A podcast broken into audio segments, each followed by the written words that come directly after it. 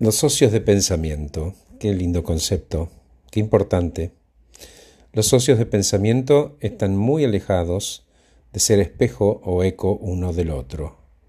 Son verdaderos complementos que se respetan, que desafían sanamente las creencias del otro una y otra vez, con el único propósito que el argumento final no tenga fallos y pueden estar tranquilos que reducen las posibilidades de error y que esa idea es un plan superador.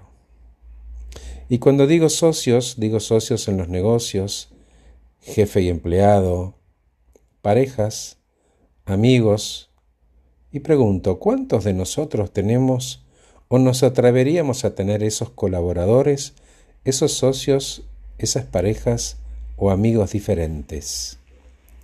Cuando entendemos el beneficio, seguramente vamos a necesitar resistir ese impulso natural de preferir rodearnos de personas que piensan como nosotros, porque es más cómodo. Si aceptamos el desafío nutritivo, nos conviene buscar personas con otros antecedentes, diferentes disciplinas, diferentes maneras de pensar, experiencias, y encontrar formas de armar ese equipo diverso y confiable. Tener esa iniciativa pone sobre la mesa tu mejor versión. Hablo de un líder que confía en sus capacidades, que no es egoísta, que es generoso, inclusivo, capaz de defender incluso argumentos ajenos desde la lógica y los datos. Un provocador que siempre va para adelante. Ahora imagínate este concepto llevado a empresas, a ONGs, a gobiernos de las cuales depende la salud física y emocional, la seguridad y el bienestar de toda una comunidad. Suena utópico y me quiero correr del concepto filosófico para volver a enfocar en el propósito de este podcast. ¿Cuáles son las preguntas necesarias para considerar esta posibilidad y echarla a rodar? Muy bien, las preguntas son cómo desarrollamos las habilidades que necesitamos para pensar juntos. ¿Qué tengo que hacer o dejar de hacer para lograr lo mejor de todos? ¿Cómo construyo confianza? ¿Cómo evito que el ego me gane? ¿Qué preguntas tengo que formularme y formular a los otros? ¿Con qué preguntas corro el arco del lugar para instalar pensamiento crítico. ¿Necesitamos un coordinador externo? ¿Un facilitador?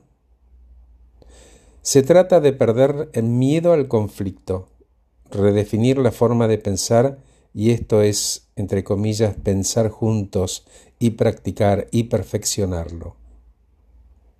Aprendo a preguntar, comunicar y a conectar con la necesidad de todos a partir del respeto.